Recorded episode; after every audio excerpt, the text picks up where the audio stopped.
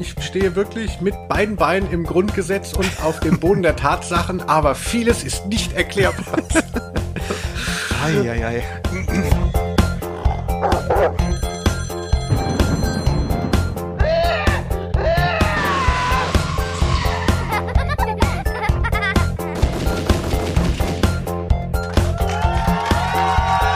Aus Name. der Rose. Liebe Eichhörnchen des Wahnsinns, das Warten hat sich gelohnt, hat ein Ende, beziehungsweise haltet euch an euren Endgeräten fest. Ausnahme der Rose, der Podcast über Hörspiele, sendet wieder.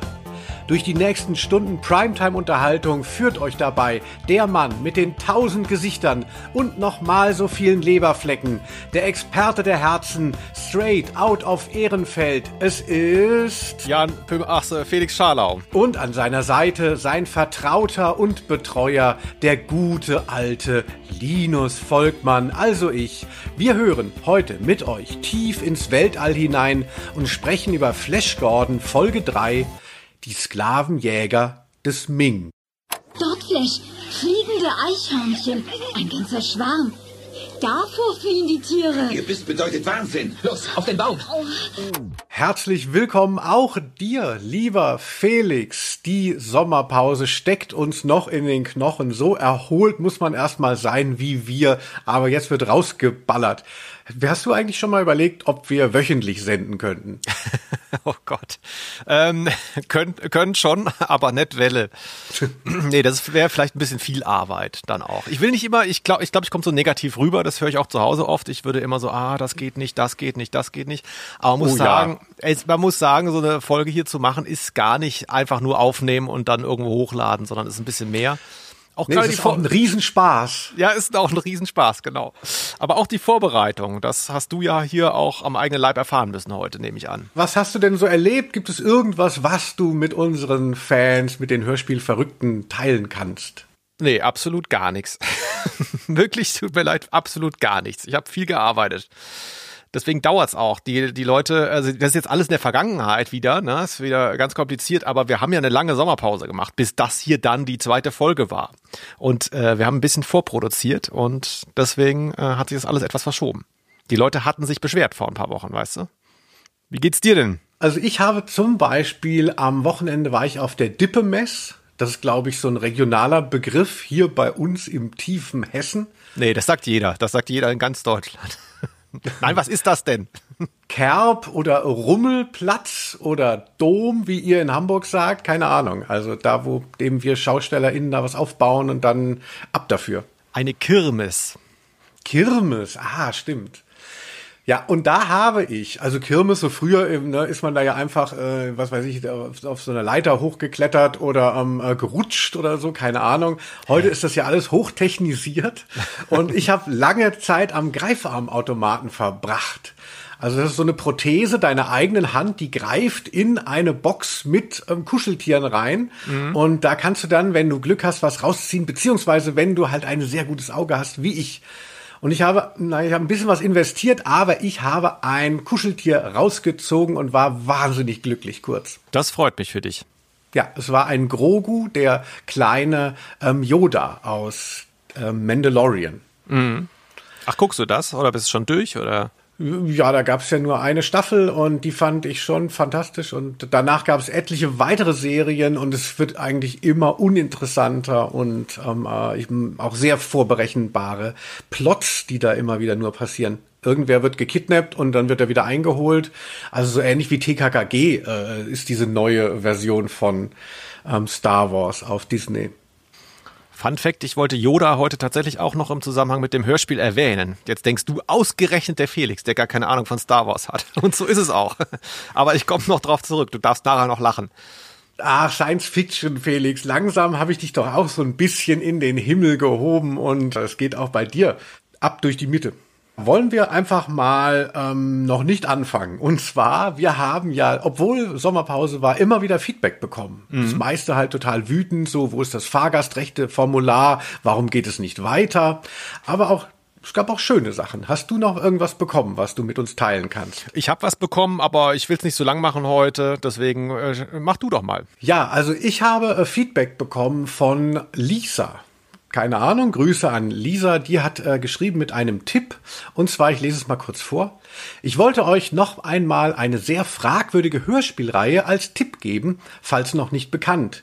Die fünf Geschwister und zwar die alten Folgen aus den 80ern. Meines Wissens hat der Autor, der hauptberuflich Pastor war, damals die Reihe geschrieben, da er so unzufrieden mit den Hörspielen war, die es auf dem Markt gab. Es ist auf jeden Fall sehr christlich angehaucht, zwischendrin wird häufig Gitarre ausgepackt und es werden christliche Lieder gesungen. Ja, das hat uns ähm, äh, Lisa geschrieben. Ach, sie hat auch noch geschrieben, äh, ich, lese nochmal den Abbinder vor. Ganz liebe Grüße und danke für eure Arbeit. Ui. Guck mal, da denken die Leute, es ist Arbeit, was wir hier machen. Ja, so sieht's nämlich aus. Ja, weil du es immer so rüberbringst.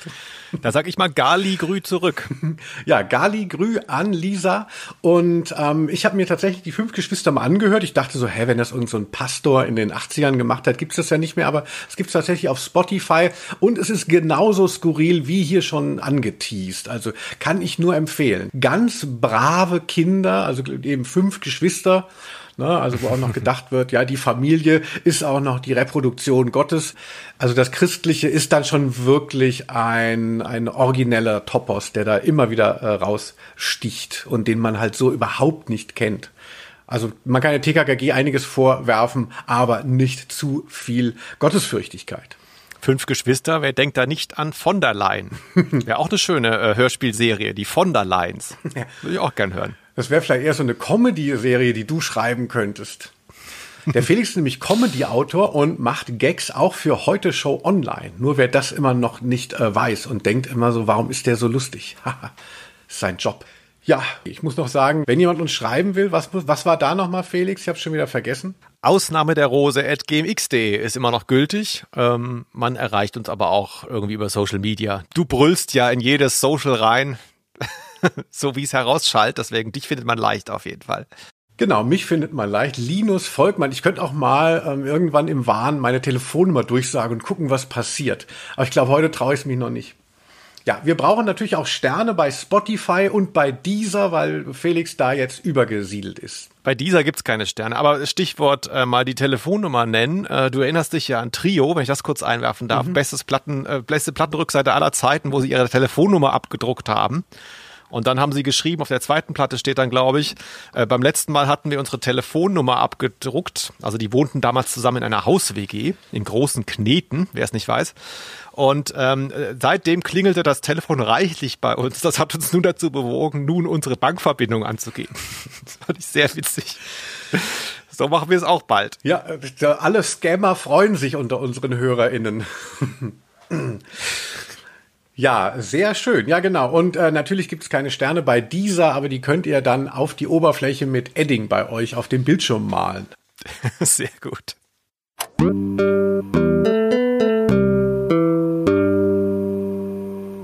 So, wir gehen jetzt in den Weltraum nach Mongo. No offense, so heißt der Planet des äh, Imperators Ming. Und ich freue mich schon riesig auf diese Reise. Fangen wir mal an mit einem kleinen Einspieler für den Vibe.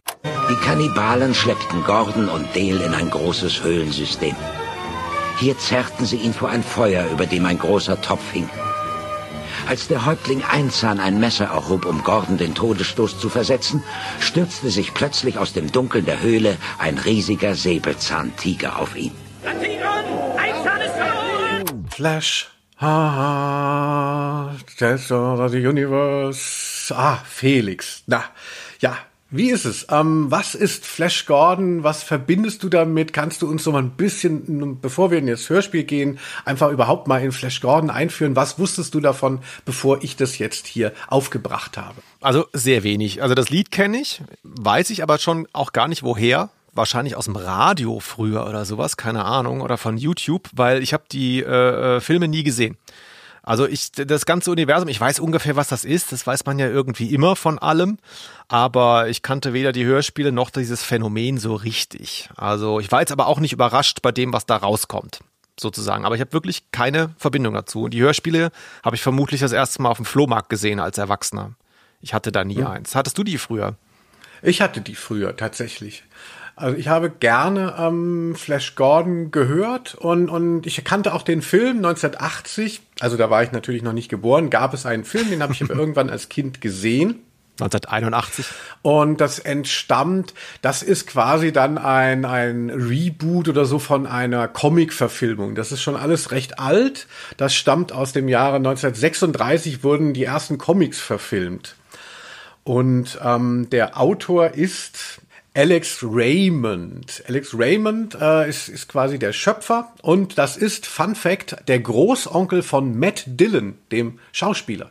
Deinem Lieblingsschauspieler aus den Outsiders, Felix. Ja, oder äh, eigentlich eher, also Outsiders habe ich gesehen, ist aber lange her, oder wieder Verrückt nach Mary, was ich ja neulich schon zitiert habe. Da hat er ja auch eine ganz tolle Rolle als dieser Privatdetektiv, der sich dann auch in Mary verliebt. Oh ja, das ist wirklich auch ein schöner Film und eine schöne Rolle. Ja, äh, irgendwie eine verrückte äh, Koinzidenz, dahingehend zumindest familiär.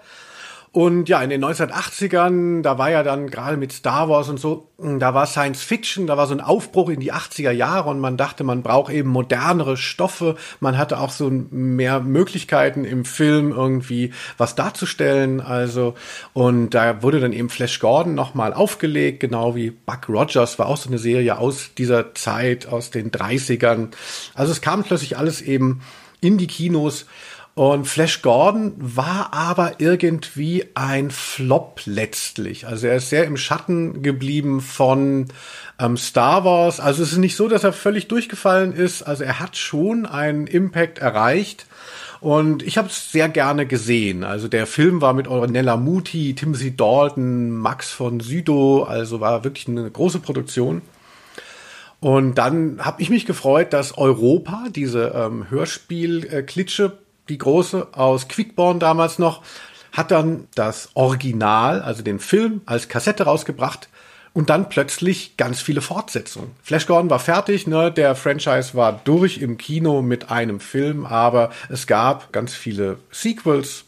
Ja, da ging es ja auch los, dass Star Wars so Sequels produziert hat und es wurde halt eben interessanter, dass es eben nicht nur One-Off-Filme gibt, sondern, sondern so Reihen und da konnte man dann über Europa die sich dann dem äh, diesen Vorlagen, das, die waren ja sehr viel größer von Alex Raymond, haben sich da bedient und haben da dann eigene Sachen zusammengeschustert. Man hört das auch ein bisschen. Es ist ein, ein wilder Ritt, kann man jetzt schon mal sagen. Kannst du denn unseren HörerInnen mal so ein bisschen jetzt diese Folge näher bringen? Ja, auf jeden Fall. Also ich würde sagen, erstmal, die Folge ist nicht haltet euch fest, auf Spotify, nicht mal auf dieser. Was? Ihr müsst auf YouTube gehen, da gibt es das. Also wir, die Vermutung liegt recht nahe, dass es an dem Titelsong ähm, äh, liegt. Also der Titelsong von Flash Gordon in dem Film war ja von Queen, ne, der englischen Band.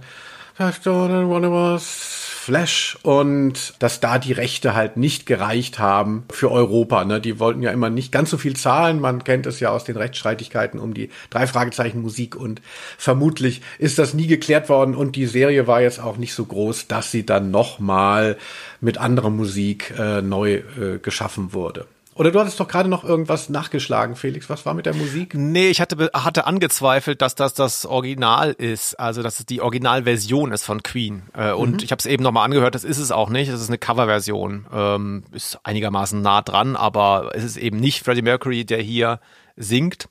Im Übrigen glaube ich, ja, das ist rechtlich bestimmt schwierig, jetzt das äh, neu aufzulegen wegen des Songs, aber es lohnt sich vermutlich auch einfach nicht. Ich meine, was würdest du jetzt machen mit diesen, wie viele Folgen gab es von Flash Gordon? Ich weiß gar nicht.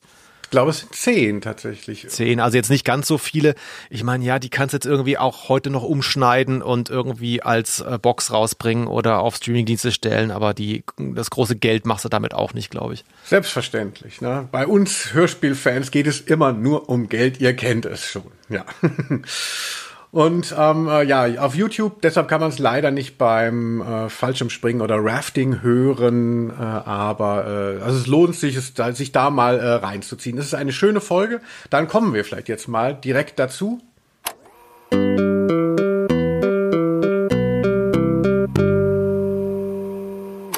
Eine wunderschöne Routine bei Ausnahme der Rose, dem Podcast über Hörspiele. Wir verlesen den Klappentext. Da wissen alle gleich Bescheid und der geht so.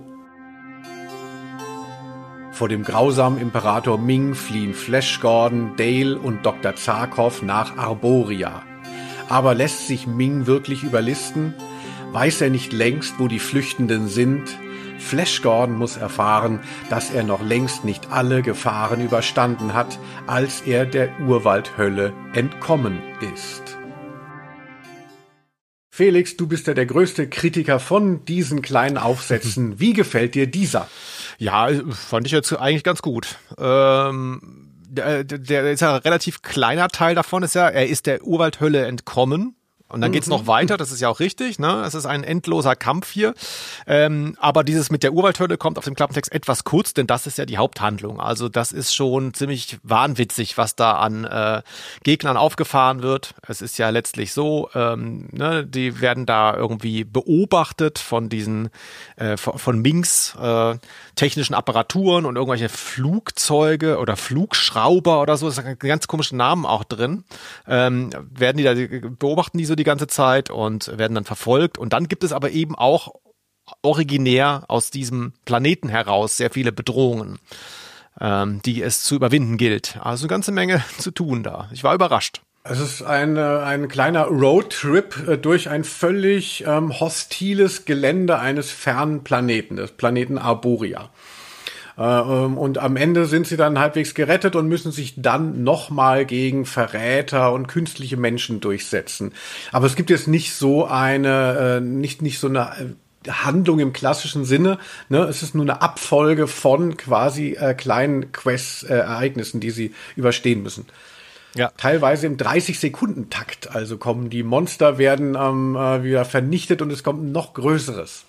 Ja, ja, also wir gehen für alle Fans, wir gehen nachher die Monster einzeln durch, aber jetzt schon ja. mal auch von mir der Hinweis, ich war, das ist wirklich überraschend, wenn man das nicht kennt, das Hörspiel. Äh, teilweise wird dem einen Monster gar keine Zeit gelassen, fertig zu werden, dann kommt schon das nächste. Also sie überlagern sich auch so. Da dachte ich auch so, puh, das geht jetzt selbst mir so ein bisschen zu schnell. Und am Anfang haben wir ja auch zum Einstieg schon gehört, den Erzählertext von Horst Frank. Ne? Ganz toll, dass die mhm. den hier bekommen haben. Und da habe ich ganz oft gelacht, wenn er äh, kam wieder als Erzähler. Nicht, weil er das irgendwie schlecht macht, er macht das total toll wieder. Aber ich habe mir immer vorgestellt, wie er überhaupt nicht weiß, was er da vorliest. Und so wird es auch gewesen sein. Weil das, der Text ist teilweise so wahnwitzig, was er da, äh, also garantiert setzt er sich rein, kriegt die ganzen Bücher, liest dann einfach nur diese Erzählsätze vor nach einer halben Stunde, ciao nöt, nöt, nöt.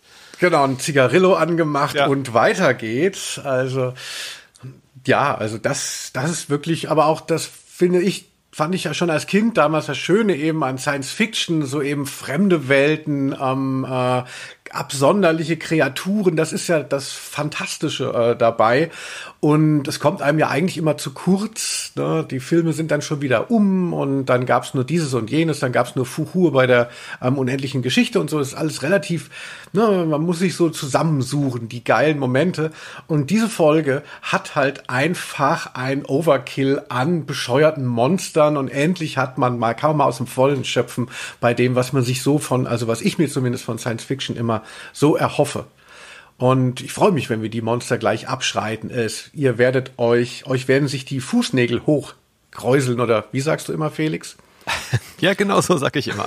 Aber war das jetzt auch der Grund, äh, dass du diese Folge ausgesucht hast? Also ausgerechnet diese Folge? Genau, also ich wollte jetzt nicht so eine späte Folge, wo dann auch die Handlung etwas oder wo die Figuren halt immer mehr ähm, miteinander wie in einer Soap Opera verstrickt sind. Das versteht man ja dann auch gar nicht mehr. Ich wollte nicht die erste Folge, das ist ja der Film und mhm. die dritte Folge kam mir aber jetzt besser vor als die zweite. Also, und ich glaube, das ist wirklich so eine Folge, die kann man einfach so hören, ohne Kontext, wenn man dann jetzt langsam Lust bekommt hier auf die Sklavenjäger des Ming. Der Titel ist aber schon so ein bisschen rätselhaft, oder habe ich da jetzt irgendwie so einen Subtext nicht kapiert?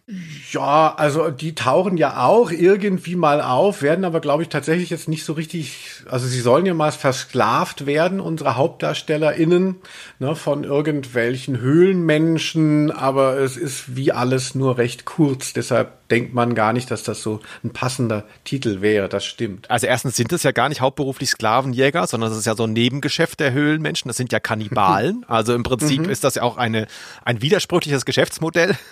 Stimmt natürlich. Er sagt dann auch so, hier Einzahn heißt er. Er sagt dann ja auch so, ich verkaufe auf dem Slavenmarkt und kaufe davon Fleisch, wo ich mich frage, naja, also äh, isst der jetzt normalerweise doch Tierfleisch und ist nur so zeitweise Kannibale, weißt du, wie so, ich lebe mal ein bisschen vegan ein paar Monate.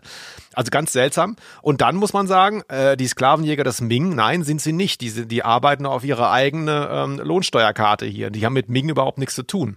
Das stimmt, es ist wirklich ein bisschen äh, irritierend. Du hast kom komplett recht. Eigentlich hätte gepasst eher die der Planet der tausend Gefahren. Das hätte das so äh, von oben äh, ganz gut zusammengefasst. Und wenn man aber reingeht und eine einzelne Bedrohung rausgreift, dann wäre es natürlich der perfekte Titel gewesen, der Biss der fliegenden Eichhörnchen, mhm. mit dem es ja gleich losgeht. Ne? Der ihr Biss bedeutet Wahnsinn. Aber da kommen wir auch gleich noch äh, mal hin. Äh, du, ich fürchte, ich muss noch mal wieder, äh, ach, das klingt immer so doof, aber ich muss schon wieder, Achtung, einen Schritt zurücktreten, wie du es ja Auf immer Toilette lehrst. oder was?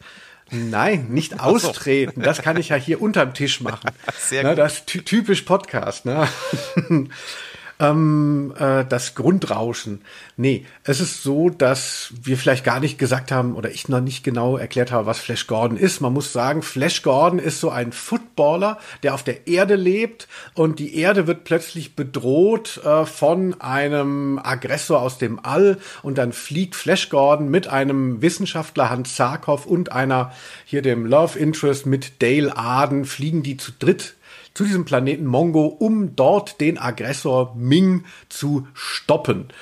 Also es ist so ein bisschen ähm, wie die Geschichte jetzt mit Putin. Da muss ich aber kurz einhaken. Ist das tatsächlich die Geschichte des Hörspiels, dass er Footballer ist? Weil bei mir in meinen Recherchen ist er Polospieler. Ja, das ist das Original ähm, aus den 30er Jahren. Da ist er natürlich Polospieler, weil äh, Football da noch nicht den Stellenwert hatte. Ähm, äh, und in jetzt der Geschichte äh, von 1980, der Neuverfilmung, ist er Footballer. Geil. Und dementsprechend auch in unseren Hörspielen, weil die sich ja auf diesen Film beziehen. Aber du hast vollkommen recht, er ist eigentlich die Urfigur von Alex Raymond, ist Polospieler, der feine Herr. Das heißt, wenn jetzt Europa das nochmal auflegen würde heute, die Serie, dann wäre er was? Influencer oder ähm, was ist? ja, Okay. Ja, TikToker. das würde auch gut passen. Also man muss auch sagen, dass Flash Gordon ist eigentlich nicht angelegt als der klassische Held. Also ähm, es gibt ja immer so gebrochene Helden, aber er ist eigentlich eher so der Parsival, der Tor. Also er ist ein einfältiger äh, Typ. Das kommt in dem Film auch mit diesem Footballer natürlich ganz gut rüber, dass er eher ein Tatmensch ist, als dass er überhaupt verstehen würde, was da passiert. Und es sind dann die Gefahren, die er übersteht, die ihn dann zum Helden machen. Aber er ist eigentlich ein, ein, eine einfältige Figur und nicht so ein, nicht wie Tarzan oder äh, Justus halt so per se schon als Held gestartet. Ah, toll. Jetzt wissen die Leute ungefähr, ne, was Flash Gordon mit, was es damit auf sich hat. Und ja, Flash Gordon wird dann weiter durch die Galaxis gejagt. Jetzt sind wir auf dem Planeten Arboria. Felix. Dann gehen wir doch mal in die Abenteuer rein, oder? Ich freue mich sehr.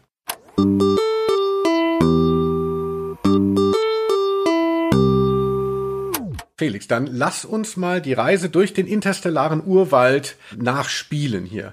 Und zwar, ähm, wir können ja zu jedem dann mal ein bisschen assoziieren. Also, bist du bereit? Ja. Ich packe meine Koffer und wir stürzen ab auf einem Scheißhausplaneten im Mongo-System. Was ist eigentlich dein Lieblingsplanet, wenn ich das nochmal kurz fragen darf?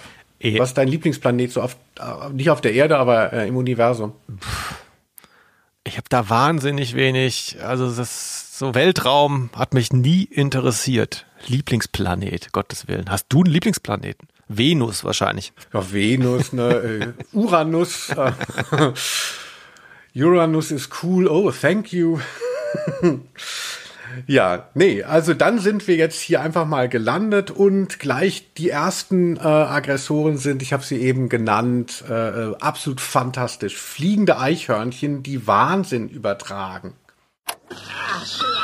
Ist da in die Luft auf, dass ihr euch nicht beißen. Ihr Biss bedeutet Wahnsinn. Wenn ihr den Biss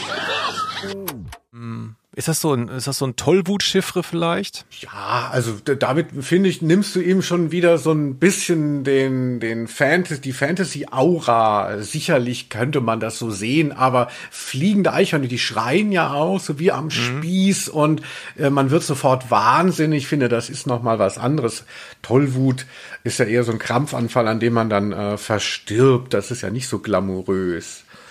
Ja, ich, hab, also ich hatte, ich hatte ja, ähm, ich interessiere mich ja für Sprache und Geschichte, mhm. deswegen mir ist was eingefallen äh, und ich habe es nachrecherchiert, vielleicht auch für dich überraschend. Äh, das Eichhörnchen, das Lustige ist natürlich jetzt hier, ah ja, diese Eichhörnchen sind ja so niedliche Tiere und so weiter und dann sollen die jetzt aber hier so böse sein, aber ähm, es ist gar nicht so. Und zwar ist mir eingefallen im Schwäbischen, das ist auch im Schwäbischen besonders schön, muss man sagen, gibt es das Sprichwort, das es vielleicht auch woanders gibt, auf Hochdeutsch, der Teufel ist ein Eichhörnle. Mhm. Vielleicht schon mal gehört. Der Teufel ist ein Eichhörnchen. Und das heißt, dass man, das verwenden nicht viele Leute, glaube ich, aber das heißt, dass man äh, sich nicht zu sicher sein sollte. Das sieht zwar gut aus, aber es kann noch blöd enden. So. Und da habe ich mal geschaut, woher das kommt. Und da habe ich tatsächlich gefunden, dass das Eichhörnchen im christlichen Mittelalter ein Symbol des Teufels war. Tatsächlich. Also es war furchtbesetzt klassisch, ähm, weil es so eine knallrote Farbe hat. Also heute nicht mehr, weil ja heute diese amerikanischen Eichhörnchen da alle kommen. Äh, das Rote gibt's vielleicht gar nicht mehr so oft, aber äh, wegen der roten Farbe und der Wendigkeit hatte mhm. das so eine Teufelsanmutung. Also mhm. vielleicht wird hier drauf referiert sogar. Ah, das finde ich aber ein schöner Gedanke. Ja, also das Genau, also mir haben ja früher immer, ich bin ja großer Eichhörnchen-Fan und ähm, dann haben Leute immer gesagt, na Linus, Eichhörnchen übertragen aber auch Krankheiten, ne? sind Nesträuber ja. übertragen Krankheiten. Was ich sage, Eichhörnchen übertragen Nüsse, ihr Arschlöcher. also ähm, ich finde diese Anti-Eichhörnchen-Propaganda dann teilweise schwierig. In Amerika ist die ja tatsächlich noch verbreiteter. Da gibt's ja dieses graue Eichhörnchen, mhm. wo du ja jetzt schon das Gefühl hast, wir werden übervölkert, wie ja wahrscheinlich wieder dein Terminus ist. Ja, ähm, richtig. Aber ähm, in Amerika sind äh, Eichhörnchen nicht so positiv besetzt. Ist mir immer in Sitcoms aufgefallen. Es gibt ja auch von äh, bei King of Queens gibt es das mal, dass dass die sich so äh, fürchten von einem Eichhörnchen, dass man gar nicht wie bei uns so positiv so ah winke winke oder wie, wie denkst du, wenn du ein Eichhörnchen siehst hier in Ehrenfeld? Ich sehe die oft tatsächlich. Gegenüber ist eine Hauswand und im Innenhof leben welche und die können ja wirklich eine 20 Meter hohe glatte Hauswand hochklettern. Das finde ich erstaunlich. Also richtig gute Kletterer. Aber ich glaube, die, ja, ich meine, die sind ja auch ganz niedlich, aber das ist so ähnlich wie bei den Waschbären. Erinner dich, immer wenn es jetzt in Deutschland heißt, da ist ein Waschbär, heißt es, oh, den möchte ich auch mal sehen, wie süß. Aber wenn du halt wie in den USA seit 100 Jahren mit Waschbären lebst, die dir irgendwie den Dachboden kaputt machen, dann hast du auch nicht mehr so Bock drauf. Also das ist aus der Distanz immer alles ganz schön. Aber aus der Nähe dann vielleicht nicht mehr. Ja, also ich kann mich erinnern, dass ich tatsächlich mal in New York war und dann war da so ein kleiner Park und da waren halt diese amerikanischen, also nordamerikanischen Eichhörnchen, also die etwas grauen, die sind schon auch größer als unsere hier, die goldigen in Europa. Und äh, ich habe halt so einen Reflex, dass ich halt immer, wenn ich so kleine goldige Tiere sehe, renne ich halt so drauf zu. Und ich rannte natürlich auf diese zu und dachte so, naja, jetzt stieben die in alle Himmelsrichtungen auf ihre Bäume, aber die blieben stehen und guckten so aggressiver, also bauten sich so auf. Also dann bin ich tatsächlich äh, stehen geblieben, weil ich merkte, die hauen jetzt nicht ab, ne? Die haben mir gedacht, so nö. Ähm, und da habe ich halt gemerkt, so wenn ich da näher dran gehen würde, da würde es richtig äh, scheppern. Also mhm. es war wie so eine wie so eine Jugendgang, nur halt ein bisschen pelziger. Ja, nicht so schön.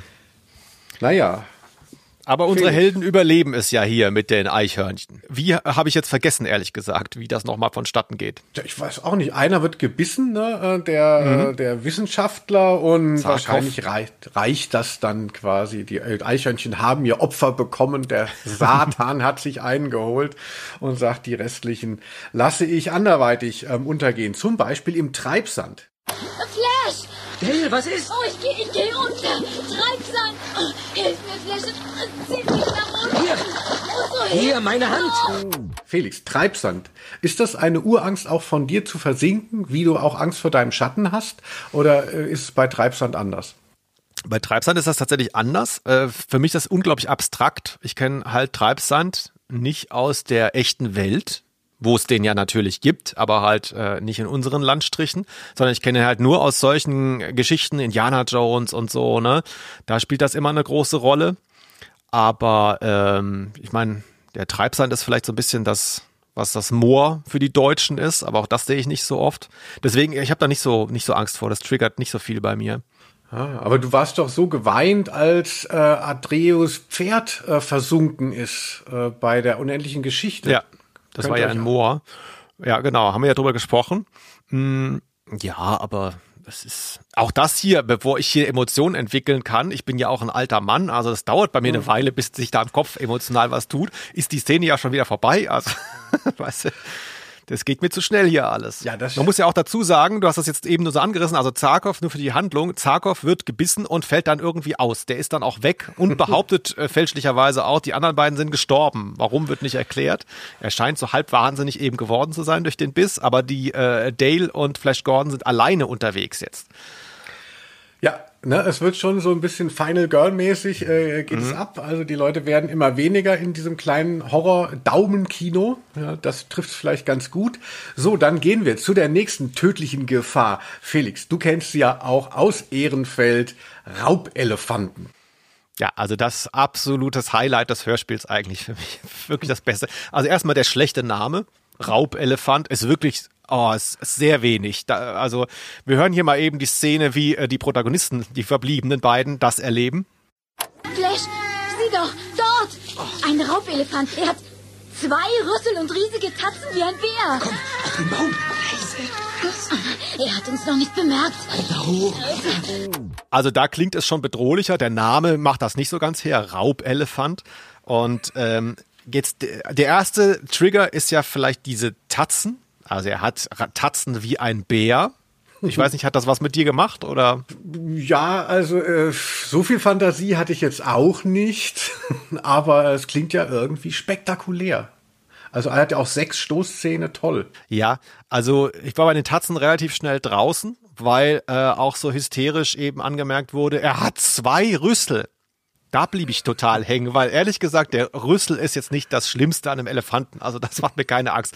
Und dann, wenn man das dann steigern will in so einer, in so einer äh, fiktiven Welt, dann zu sagen, jetzt hat er zwei, da habe ich mich gefragt, ja, warum denn nur zwei? Was ist denn da los? Also wozu braucht, also was würde jetzt diesen Elefanten besser machen mit zwei Rüsseln, weil er jetzt Fahrrad fahren kann oder Klavier spielen, weißt du?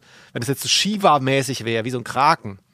So, ich habe jetzt sieben, ja, ja. sieben Rüssel und ich schlag in alle Richtungen oder so. Okay, aber zwei, das hat mich total rätselhaft zurückgelassen. Ja, da muss man die Evolution mal fragen, wofür das äh, sinnvoll ist. Aber ich denke nicht, dass die Natur sowas geschehen lässt ohne äh, Sinn. Also mit zwei Rüsseln, wer weiß, ne?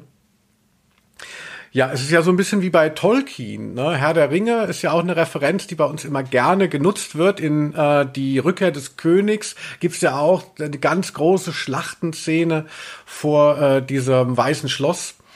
Äh, da gibt es ja dann auch Raubelefanten oder zumindest so Elefanten mit mehreren Stoßszenen, wenn du dich erinnerst. Ja. Also ich finde, da hatte man das ganz gut vor Augen äh, über den Film. Äh, kann ich kurz einwerfen? Äh, ich wollte am Schluss drüber reden, aber ich möchte jetzt kurz sagen an der Stelle, es ist sowieso so, dass hier HG Francis sich da offensichtlich ein bisschen bedient hat, wenn du mal dran denkst. Der Baummensch, mit dem sie da befreundet sind, heißt Barin. Und es wird auch, äh, das ist keine Sprechrolle, aber es wird am Schluss auch ein Thorin erwähnt, ähm, der, glaube ich, irgendwie stirbt, also irgendeiner aus seinem Volk. Das erinnert natürlich sehr stark an die ähm, Zwerge bei, ich glaube, 13 sind's, beim kleinen Hobbit. Ne? Thorin Eichenschild ist der Chef. Also der Name taucht eins zu eins auf und dann gibt es einen, den anderen Zwerg, der heißt Balin und nicht Barin. Also da hatte ich mich eh so ein bisschen dran erinnert gefühlt, ehrlich gesagt.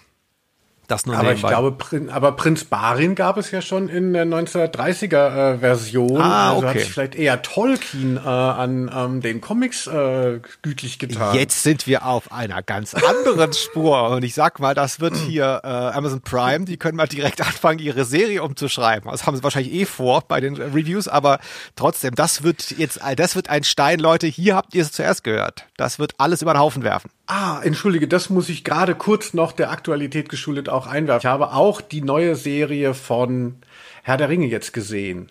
Na, und war wahnsinnig enttäuscht. Also, hast du das auch schon geguckt? Ich habe die erste Folge halb geguckt, dann wurden wir müde. Das Ja. ist kein gutes Zeichen. Oh, es ist ja wirklich, also Figurenentwicklung, alles ganz schlimm, Figurenmotivation, alles total, liegt total brach. Äh, also es war richtig eine Quälerei und ich kann mir nicht vorstellen, dass so ein großer Franchise mit so einem schlechten Produkt äh, wirklich, wirklich was anfangen wird können.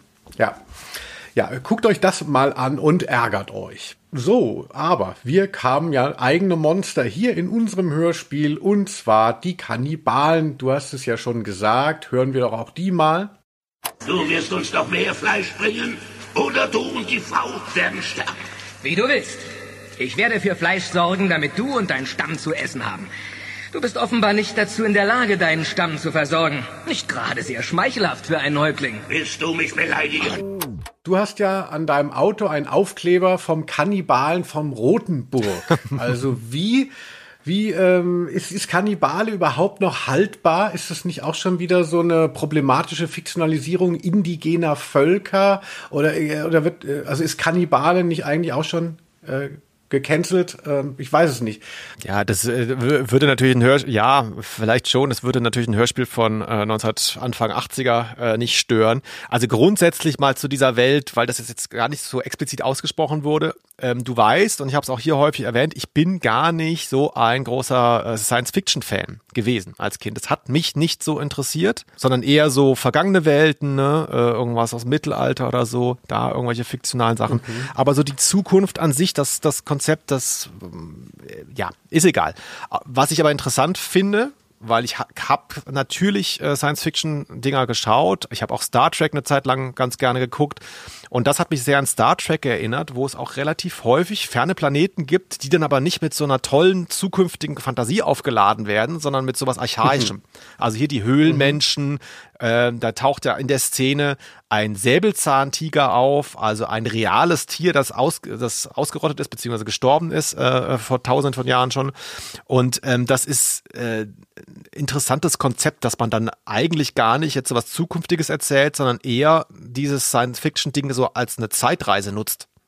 Es reist ja eher in die Vergangenheit als in irgendeine verrückte Hightech-Zukunft hier. Ne? Ja, ja, also da, das ist dann auch immer so ein bisschen billig, ne? wenn Science Fiction quasi sich nur an eigentlich klassischen Motiven bedient und die halt vermeintlich ein bisschen aufpoliert. Ja, das ist hier sicherlich der Fall. Also es gibt wenige, äh, wenig bis gar nichts, was es nicht gibt. Natürlich ist es schwierig, Sachen zu erschaffen, äh, ne, die es nicht gibt. Äh, also ja, wenn man nicht, nicht gerade im Gott-Modus ist, aber dennoch, also äh, wenn es halt so auffällig ist, dass man sich einfach nur guckt, was gibt's im Zoo und dem setzt sich einen Helm auf und das ist dann Science Fiction, naja, sag ich mal. Ja.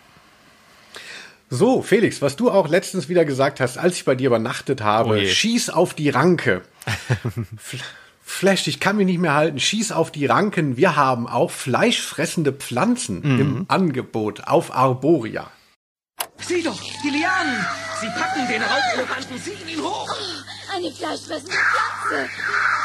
Sie zieht den Elefanten nach oben! Flash, pass auf die Ranke! Nein, nein, nicht! Schieß, oh. Schieß auf die Ranken! Früher hat man das gehabt, glaube ich, ne? Also fleischfressende Pflanzen, ich weiß nicht, hat man die noch zu Hause? Es gab welche mit so ganz kleinen, süßen Dingern, da hat dann aber selbst die Fliege konnte sich da befreien, die da reingeflogen ist. Also ich glaube, das Konzept von fleischfressenden Pflanzen, die so ganze Säugetiere komplett äh, in sich reinschieben, das ist schon weit weg auch von der Realität. Aber dennoch ist es, äh, wie du es ja eben gesagt hast, ne, es wurde halt geguckt, was gibt es irgendwie vermeintlich Gruseliges in der Welt und das wurde auch hierher verfrachtet. Weil fleischfressende Pflanzen sind schon ein äh, wahnsinniger, ein Trigger also für, für die Fantasie. Wir haben tatsächlich eine Hörerin, Bettina Marlow, und die, das weiß ich, hat eine fleischfressende Pflanze, eine Venusfliegenfalle heißt mhm. es, und hat mir da mal ein Video geschickt. Ne? Das sind ja so Zahn. Ah, das ist das, was so, ich meinte, Blätter, ja. Die so, ja.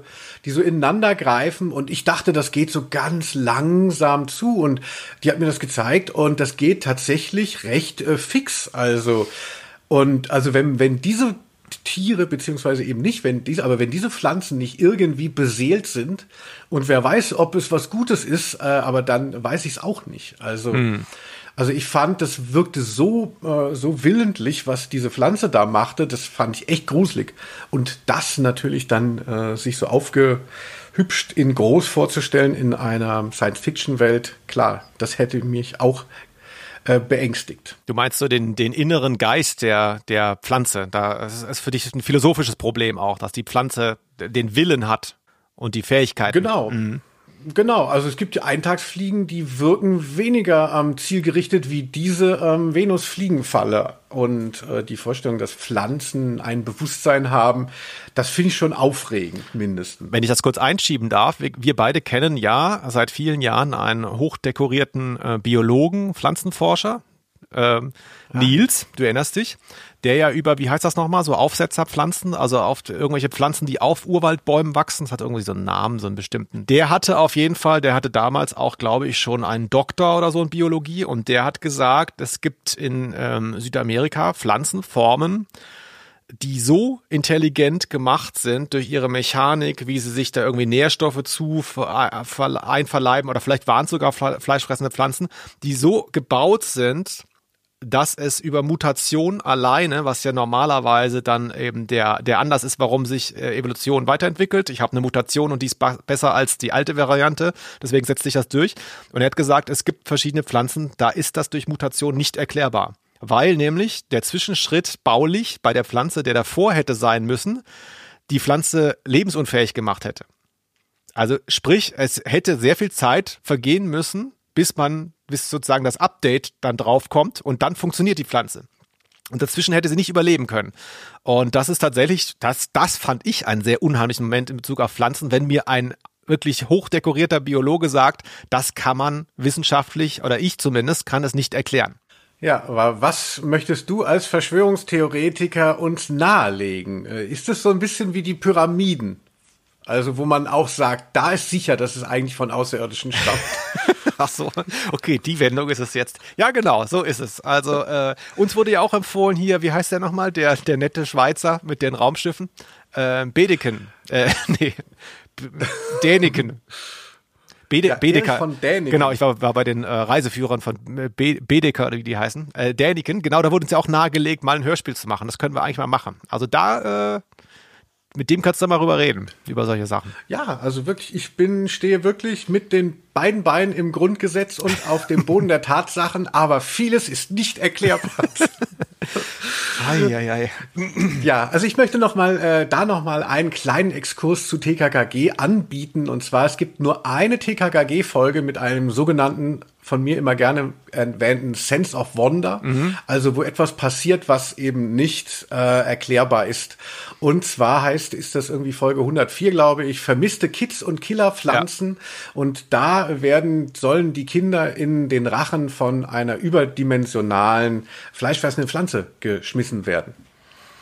Die Erklärung ist so lose, hat irgendwas mit Atomkraft zu tun, aber wir wissen selber, so schlimm sieht es in Tschernobyl nicht aus. Klassiker. Ist wie bei äh, wie das Bergmonster bei den drei Fragezeichen. Du, weißt, du bist Fan einer Serie, alles wird immer rational erklärt. Auf einmal so, hey, hier ist das Bergmonster, ein, ein ganz normaler Bigfoot und ciao. Und dann läuft er davon.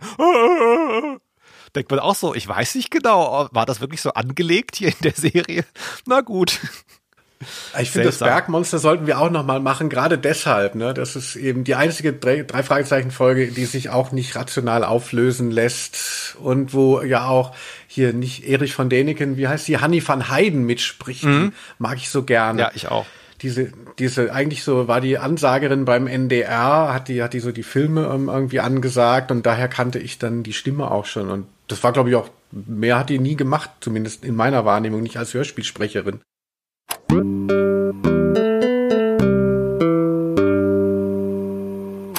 Wir haben noch zwei tödliche Gefahren übrig für euch. Freut euch auf die nächste tödliche Gefahr. Es ist ein künstlicher Mensch. Äh, da auch äh, interessant, der taucht ja auf, als er noch nicht enttarnt ist als künstlich. Ja, da denkt man noch so ein ganz normaler Diener oder nee, kein Diener, aber so ein ganz normaler Mensch halt. Und da redet er so ganz monoton. Vielleicht hören wir es hier mal eben. Ja, Gordon, ich danke Ihnen für Ihre Güte. Ich werde Ihnen Ihre Großmut nie vergessen. Und später, als er gesagt wird, ah, hier, äh, er, er, läuft ja ohne Kopf weiter, ähm, das ist ja ein Roboter, dann triumphiert er plötzlich so und hat total menschliche Züge in der Stimme. Das finde ich toll. Ja, richtig. Das fand ich sehr lustig. Ja, das ist, äh, ist, ist eh eine lustige Figur, weil äh, man denkt ja, selbst als Kind, wenn man den dann hört, die Figur so, oh, der spricht aber jetzt nicht so gut. Und dann ist ja die Auflösung, dass das Absicht war. Also Grombo, de Grombo hat da nicht so richtig ähm, äh, abgeliefert. Und ich habe das auch sehr gemocht. Also diese falsche Silbenbetonung, wie wenn das Navi einen dann hier mhm. nächste Abfahrt Bonner Straße, mhm. und man selber denkt, das heißt Bonner Straße. Also ja, und so ähnlich ist eben der künstliche Mensch hier. Also ich mochte eben hier. Ja, Flash, du hast dir den Kopf abgeschlagen. auch noch. Flash, pass auf! Der Roboter, der kämpft ohne Kopf weiter. Das ist für mich tatsächlich auch eine gruselige Stelle gewesen.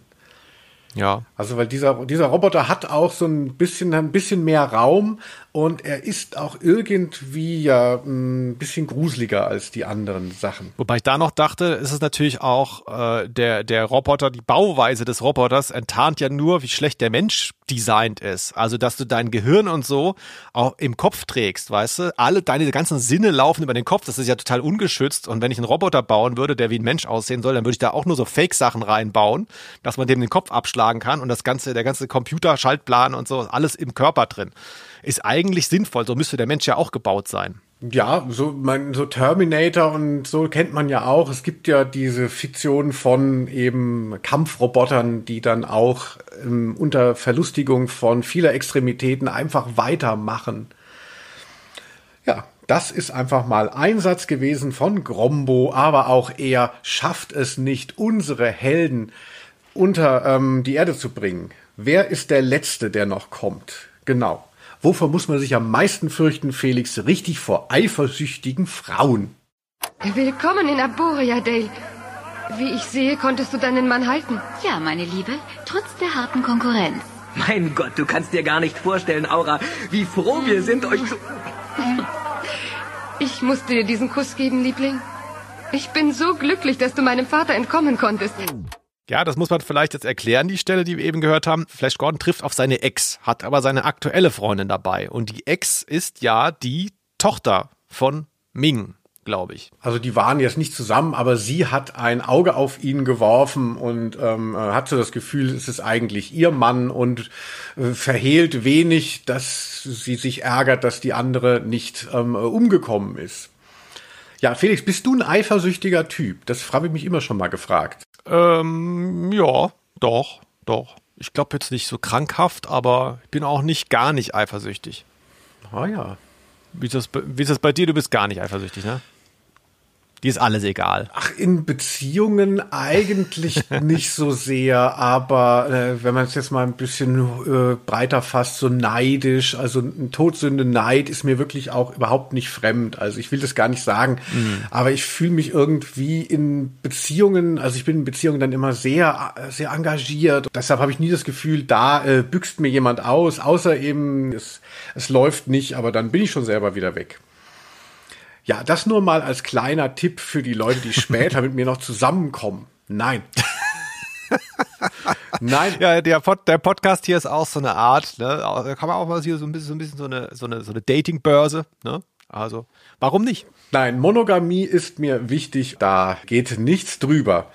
So, ja, also ähm, ich möchte auch noch mal sagen, dass die eifersüchtige Frau, das ist schon natürlich erstmal ein sehr klischeehaftes, aber doch so auch ein klassisches Topos. Es erinnert so an Rittergeschichten. Also da gibt es immer auch neben den Fabelwesen, die man überwinden muss, auch gefährliche manipulative Frauen. Da äh, passt, glaube ich, eben auch so die Grundgeschichte von Flash Gordon ganz gut ran an solche Mittelaltererzählungen. Und deshalb spielt dann auch vermeintlich hier die intrigante Frau eine Rolle, der sich eben der einfache Mann widersetzen muss in seiner Menschwerdung, in seiner Heldenwerdung. Naja, ein bisschen antiquiert, aber ich finde, das äh, ist sehr bezeichnend, dass das hier auch noch so passiert. Ja, wer sich, wer das Hörspiel jetzt noch nicht gehört hat und sich jetzt äh, gefragt hat, was wir jetzt hier da äh, minutenlang gemacht haben mit diesen ganzen Monstern abarbeiten, das ist tatsächlich die Handlung. Also es ist hier wie eine, ich habe hab mir es so, weil du auch vorhin die Kirmes erwähnt hast, mhm. in deinem eigenen komischen Begriff, ich musste die ganze Zeit an eine Geisterbahn denken. Also die Protagonisten tun wenig für ihr Schicksal, also es widerfahren ihnen äh, irgendwelche Be Gefahren, äh, Begegnungen und dann kommen sie da raus. Aber eigentlich sind sie relativ passiv. Sie müssen immer nur reagieren. Sie sitzen wie in so einer Geisterbahn-Gondel und fahren da durch die Räume. Und dann wird halt so alles, was so total krank ist, wird dann da reingepackt. Und irgendwann kommen sie unten raus. Und dann kommt noch mal hier der Roboter und dann ist das Hörspiel auch vorbei. Das ist eigentlich die Handlung, ne? Ah, Felix, das hast du sehr präzise wiedergegeben. Also es wundert mich nicht, dass du hier an meiner Seite sitzt. Also ich finde gerade auch, ne, Geisterbahn ist ein guter ähm, Vergleich, weil man da eben auf diesen Schienen ist und es ist dann plötzlich völlig egal, was, äh, was äh, vor drei ähm, Monstern war, weil dann wieder die nächste Ecke kommt. Also es ist so völlig auch folgenlos wie die Geisterbahn, was ihnen da widerfährt.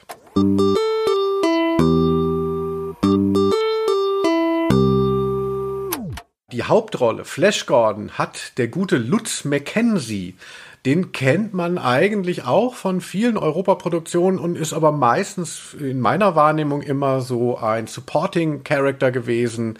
Aber hier ist er jetzt mal im Lead sozusagen. Sie haben recht. Sie sprechen nicht mit Captain Cheung, sondern mit Flash Gordon. Leben Sie wohl, Kommandant. Wir hatten ihn ja sogar auch schon in äh, pro, prominenter, ein wenig prominenter hier in unserem Podcast, nämlich bei der Folge Die drei Fragezeichen und die singende Schlange. Da spricht er entweder Asmo, ich glaube, er spricht Asmodi oder Scheitan. Einen von beiden, also die Bösen. Äh, und genau so habe ich ihn auch im Hinterkopf. Ich kenne ihn eigentlich als die böse Nebenfigur. Und an der Stelle, die ich eben eingespielt hat, hört man das auch ein bisschen. Ich finde, also vielleicht, ich weiß nicht, vielleicht bin ich einfach zu sehr konditioniert, dass er der Böse ist. Deswegen komme ich nicht so gut drauf klar, wenn er der Held ist. Aber er hat manchmal so eine Grundaggressivität, wenn er normal spricht. Da ist das schon so ein bisschen schneidig, sag ich mal. Mhm. Also es ist jetzt die Stimme, also lässt bei mir jetzt keinen so sanften Helden erscheinen. Ne? Nee, also ähm, das ist auch, finde ich, der Kontrast zu der Figur, wie sie eigentlich angelegt ist, äh, das spiegelt sich dann auch in dem Sprecher wieder. Also ich habe ja gesagt, es ist eher so ein Hans im Glück eigentlich im Original, so ein Imbeziler, so ein einfacher Typ, der Footballer, der plötzlich im Weltraum dann ist oder der Polospieler, aber äh, mit der Stimme von Lutz McKenzie ist er eher so Captain Kirk, so der Tatmensch, der typische. Mhm. Und das nimmt natürlich der Figur etwas von einer gewissen Tiefe, ne, dass sie sich ja eigentlich erst entwickelt durch diese Ereignisse. Und hier ist sie ja schon sehr dynamisch und ähm, äh, prügelt sich da völlig äh, auf einem Level dann durch. Ja, ein bisschen schade. Vielleicht liegt es auch daran, dass ich ihn so oft gehört habe als Kind und Jugendliche. Aber äh, ich höre Lutz McKenzie schon sehr gerne. Ja. Gut, hat noch jemand mitgesprochen oder äh, war das? ja, noch lieber höre ich ja hier seine Freundin Dale. Hatte ich ja auch schon mal hier lange monologisiert. Ich weiß schon gar nicht mehr welcher Folge, aber hier äh, Heidi Schaffrath. Wir hören sie doch mal eben. Oh, Flash, endlich. Es ist vorbei. Wir sind in Sicherheit eine ganz, ganz fantastische Stimme. Also richtig toll, da ist irgendwie alles drin. Auch so ein, ich sage ich ganz ehrlich, da ist auch so ein Eros drin. Man merkt es vielleicht auch mal an meiner Begeisterung. Irgendwas triggert mich da. Ich weiß selber nicht was. Herr Doktor, bitte helfen Sie mir. Ja, wir hatten ja schon mal herausgearbeitet, dass du so ein bisschen die frechen, dominanteren Frauen äh, magst, die mit so ein bisschen so einem leichten Hang zur Exzentrik, dass das so für dich immer schön ist und ich finde, das kommt in der Stimme sehr gut wieder. Also es ist schon jetzt nicht nur so diese Love Interest, die da so mitläuft, sondern Dale ist wirklich eine sehr agierende Figur. Also es ist eine schöne äh, Frauenstimme. Die Rolle, die sie hat, ist eher überschaubar. Also, aber ja, also da kann man sagen, kein Wunder, dass dir das auch irgendwie was bedeutet, Felix, um es mal so zu sagen. Ich habe noch ähm, dabei, weil ohne ihn geht es scheinbar nicht bei Europa-Hörspielen. Andreas von der Meden ist schon wieder dabei. Zu spät, Kommandant. Das Schiff ist explodiert. Da ist niemand lebend herausgekommen. Da lief schon wieder der Motor, er saß drin und dann, Andreas, kannst du noch mal eben hochkommen? Ja klar, tak, tak, tak, tak, tak. Eben eingesprochen, wieder runter. Direkt vom Haus weiter gewartet auf den nächsten Job. Ja, wir haben ja Andreas von der Meden, haben wir ja mal fast eine ganze Folge gewidmet in der Nacht der Todesratte. Hört euch Ausnahme der Rose über die Nacht der Todesratte an. Da geht es ganz groß um die Medenfestspiele bei uns. Auch immer ein Highlight, Wolfgang Dräger. Kommissar Glockner oh. ist hier auch dabei als Prinz Barin von den Baummenschen. Grombo schreibt, ihr könnt mich nicht halten, ihr menschlichen Narren. Ich werde Ming melden, dass Gordon noch lebt. Grombo. Im Film wird es, ist das Timothy Dalton. Das ist eine sehr, ähm, eigentlich eine sehr wichtige äh, Figur. Das ist quasi so der, der, der Nebenheld neben Flash Gordon. Hier bei uns spielt er jetzt nicht so eine große Rolle. Das ist eben, das ist schon ein geiler Typ, ja.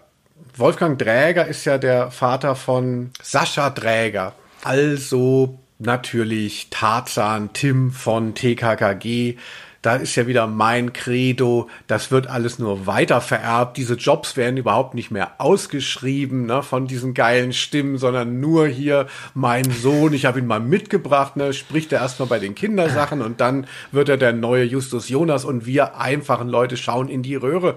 Ihr merkt, liebe HörerInnen, Linus wurde immer noch nicht angefragt für eine Rolle, obwohl er hier jetzt schon viele Stunden lang seine Stimme präsentiert hat. Schade eigentlich. Ich habe wirklich, also, hallo.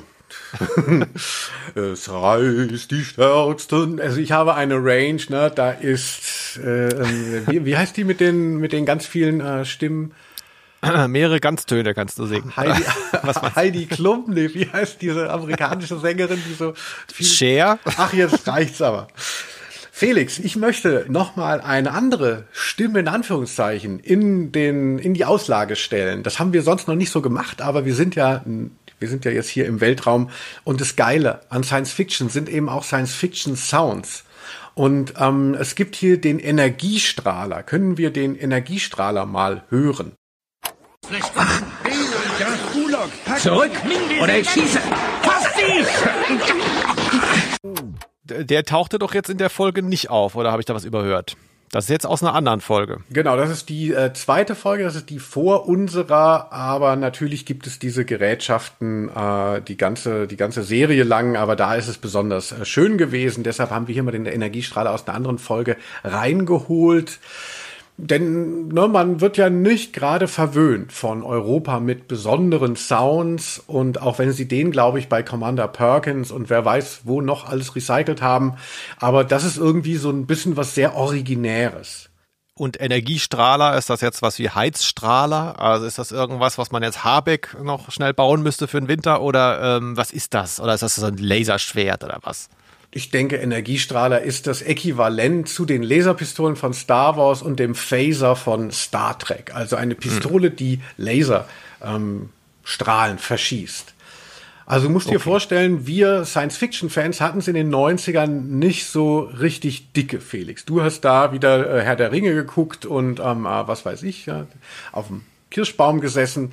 Aber ähm, äh, für uns Normalos kam ja da dann endlich die mittlere Trilogie der äh, von Star Wars raus, äh, die ja so ne, mit Ewan McGregor und so, die wirklich nicht ja. so äh, beliebt war. Und das einzig Gute ist in der zweiten äh, Folge dieser dieser ähm, dieser Trilogie die seismischen Bomben.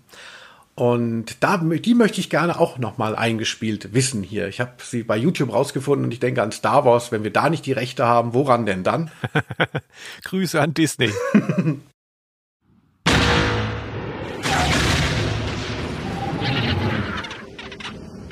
Ja, das wollte ich nochmal als Beispiel hier gesetzt haben, wie ähm, prägend und, und, und wichtig eben auch so Science-Fiction-Sounds sind, weil man da mitunter vielleicht auch was erschafft. Ne, die Monster gibt's alle schon im Zoo, aber irgendwie die Sounds, da kann man was Neues machen, gerade eben, wenn es in Fernwelten spielt. Seismische Bomben und Energiestrahler. Puh. So. Der letzte Sound, Felix. Der Sound äh, des Affen aus der Nacht der Todesratte, der ist hier, ja, der Tigron. Der Tigron! Gib mir das Seil Rücken. Das Seil. Auch das wieder so als Detail, ne? Ah, da ist der Säbelzahntiger, dann heißt er plötzlich Tigron, also und er ist nur 15 Sekunden da. Also es ist wirklich, man muss sich Mühe geben, da, zu folgen, aber ich habe es auch erkannt. Genau, und ich finde, das hatte mich ja bei der Nacht der Todesratte äh, so echauffiert, dass das so eine, so eine ikonische Figur ist, diese Todesratte, beziehungsweise was da alles passiert und dass die Sounds dann wirklich über alles drüber gespult wurden. Also der, der Tigron oder die, äh, der Affe, das ist ja teilweise dann ein haltendes Auto auch ne, im Hintergrund bei äh, Europa, wenn man nicht aufpasst. Ja, das begegnet einem hier wieder. Aber natürlich kennt man sich so dann vielleicht auch emotional ganz gut aus, weil vieles ist einem bekannt, selbst wenn man keine Ahnung von Flash Gordon hatte vorher.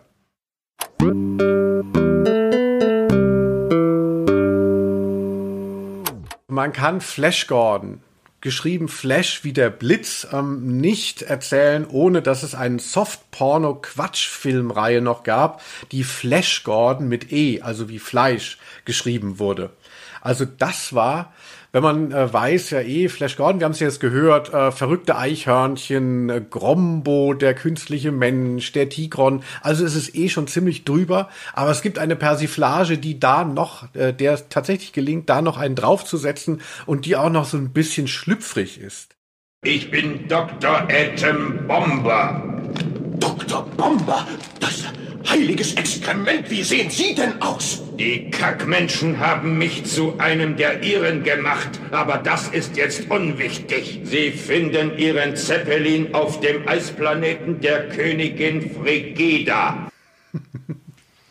Eieiei. Ei, ei. Ja, also so Sexklamotten, das ist ja was, was ich sehr oft und gerne sehe. ja, wenn du wieder die Fassbinder-Box äh, dir äh, anmachst, da bin ich schon hier bei Flash Gordon wieder. Also ich finde es teilweise wirklich ganz äh, lustig. Also ähm, äh, weil äh, also es erfasst halt gut, wie Camp auch die Vorlage schon ist. Mhm. Das ist ja oft so bei so Sachen. Und im Endeffekt ist es auch nicht viel sexistischer, obwohl es eine Sexklamotte ist, als das Original, wo ja auch letztlich Frauen sehr ähm, als Love Interest gehandelt werden und es sehr auf ihre äußeren Reize immer geht. Also da, da macht Flash Gordon mit E da auch nicht mehr viel falsch. Ich bin äh, relativ begeistert, muss ich sagen, dass es juristisch möglich war, einen absolut gleichklingenden Helden als Filmtitel zu nehmen. Also das ist meines Erachtens absolut unmöglich heutzutage.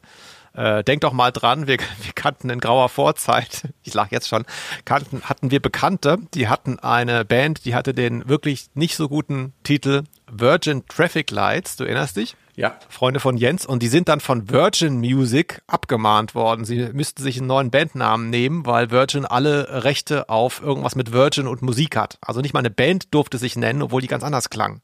Und hier ist es ja auch noch eine Parodie, also es ist ja, es zeigt ja mit allem, dass es daran angelehnt sein will. Da kannst du den Film doch nicht so nennen. Ja, komisch. Ist das irgendwas, was dann in den 80ern erst so Fahrt aufgenommen hat? Also diese Möglichkeit, dann äh, Urheberrecht doch so viel autoritärer durchzusetzen? Also, weil ich finde auch, mh, hm, das würde heute nicht mehr so gehen. Ging das denn damals tatsächlich durch? Ist ja noch nicht so ewig her. Ich weiß es nicht. Ich hatte letztens irgendwie auf hier Etsy sowas gesehen, so eine Frau, die hatte so irgendwie so Taschen gemacht, so selber gemachte Taschen, so eine Frau aus Bayern und die hießen dann irgendwie Lena, Luca und auch Frieda. Und die wurde abgemahnt ähm, von den Erben von Frida Kahlo.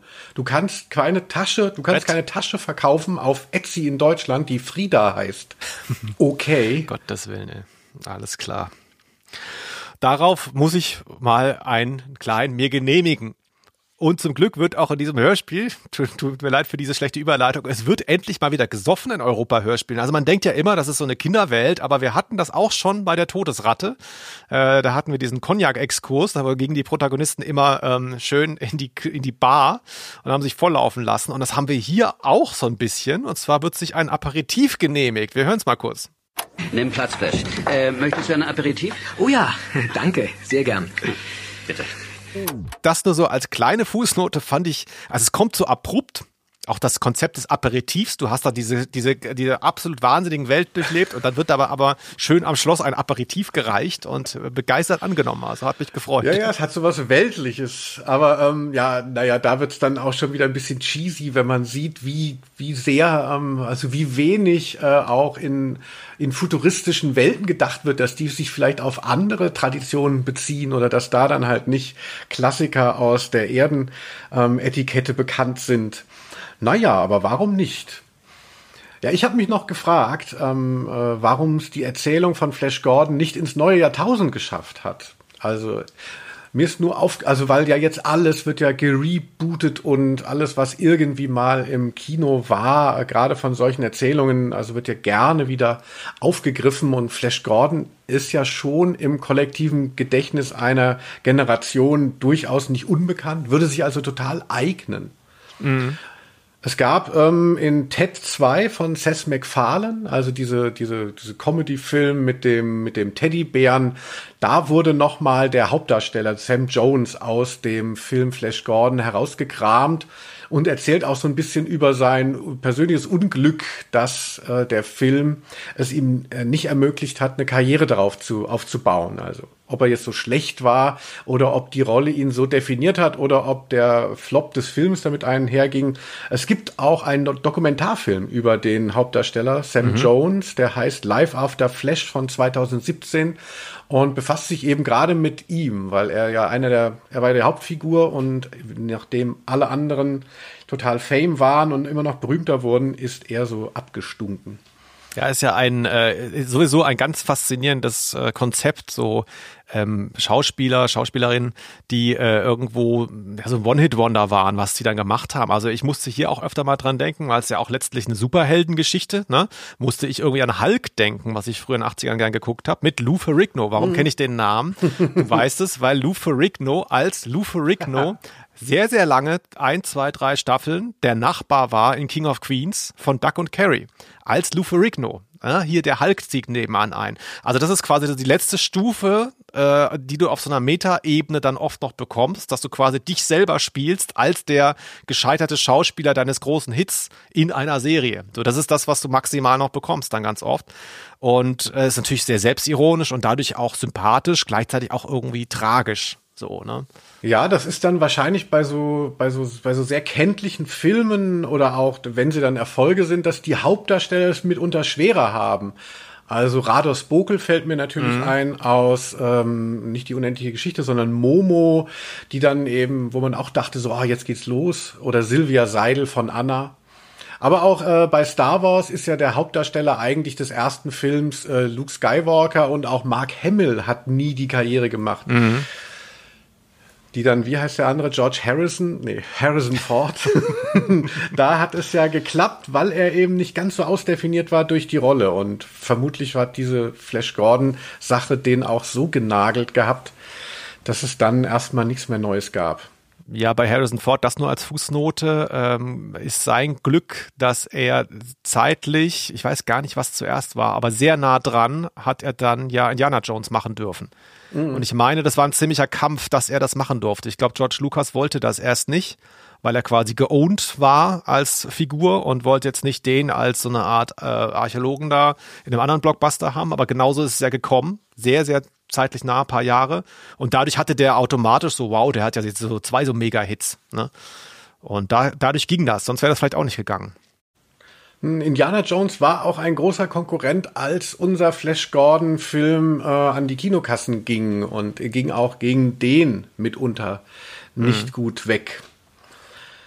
Ah, Felix, es ist so schön, dass du dich für mich ne, da mal richtig reingefuchst hast in die Welt von Mongo, wollen wir noch dich auf die Quiz-Sache heben. Oh Gott. Wir haben es ja wieder nicht gesagt. Wir haben wieder nicht gesagt, dass äh, einer von uns das Hörspiel aussucht. Das war offensichtlich ich diesmal.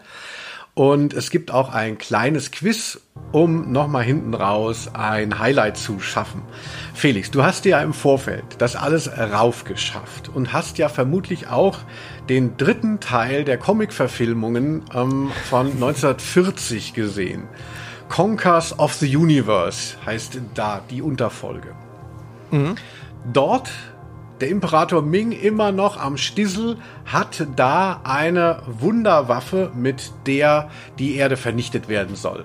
Und ich werde dir fünf ähm, zur Auswahl geben und du musst sagen, womit sollte die Erde in Conquers of the Universe ähm, zerstört werden. Ja, also es war jetzt nur ein Witz von, von Linus. Ich habe es tatsächlich nicht gesehen, war ja klar. Deswegen kann ich jetzt auch ganz legal mitmachen. Sehr gut. Ja, es gibt, ähm, wer das sehen möchte, diese, diese äh, Schwarz-Weiß-Verfilmungen äh, gibt es auch auf YouTube und die sind mitunter sehr unterhaltsam. Ne? So abgefilmte Echsen und so Knetmännchen. Also das ist ja aber zum Schmunzeln ganz schön. Und zwar, womit ähm, werden, wird die Erde bedroht in diesem letzten Teil der äh, Schwarz-Weiß-Verfilmung 1940 mit dem Staub des Todes? Mit dem Fluch des Mondes, mit dem Sand des Vergessens oder dem Roboter des Unheils?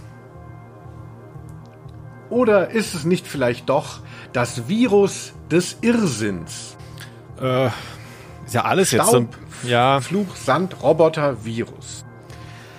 Also ist jetzt ja alles nicht ganz so konkret die Story äh, bei Flash Gordon im Original ist ja, dass der äh, Mond, glaube ich, auf die Erde fällt. Ich meine, das ist, Genau. die, das ist, glaube ich, die Grundbedrohung. Deswegen glaube ich jetzt nicht, dass das, dass er dann noch mal was hat, was Flug des Mondes heißt. Was aber vielleicht auch genau dafür spricht, dass es das ist. Ach Gott, noch mal. Ah, Felix, jetzt langsam hast du auch so ein bisschen Kontakt zu deinem inneren Poirot ähm, Ja. aufgenommen. Ja, ja. Komm, äh, Äh, ein paar sind so ein bisschen schlampig getextet von dir. Das erkenne ich schon. Gott, hoffentlich stimmt's.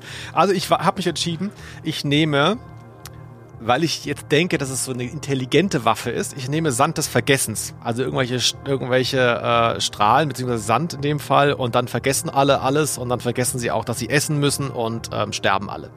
Ah, du warst ganz nah dran, Felix. Es war fast, es war sehr ähnlich. Es war der Staub des Todes. Mist. Im Original ähm, hieß es Purple Death. Ja, wie Purple Rain, nur mit dem Tod hinten dran. Ja. Felix. Ja, kann man nichts Sand machen. des Vergessens. Naja, also, wie war das? Ähm, haben wir da um Geld gespielt immer bei dem Quiz? Ich hoffe, ihr konntet mitraten und seid ein bisschen Glück ähm, als, sagt man das so, glückvoller als Felix die letzten Male. Ja, ich, ich werde wieder aufholen. Der, äh, Winter ist meine Jahreszeit, da äh, laufe ich zur Höchstform auf und es ist ja bald soweit. Deswegen ähm, kriege ich hin. Bah, Flash Felix, schieß auf die Ranke. Wir machen für heute Schluss, würde ich sagen. Ach, das war ein toller Tag im Weltraum. Ich hoffe, es hat euch auch gefallen. Bis zum nächsten Mal. Ich war Linus Volkmann und bei mir der wunderbare Felix Scharlau. Tschüss. Aus Name. der Rose.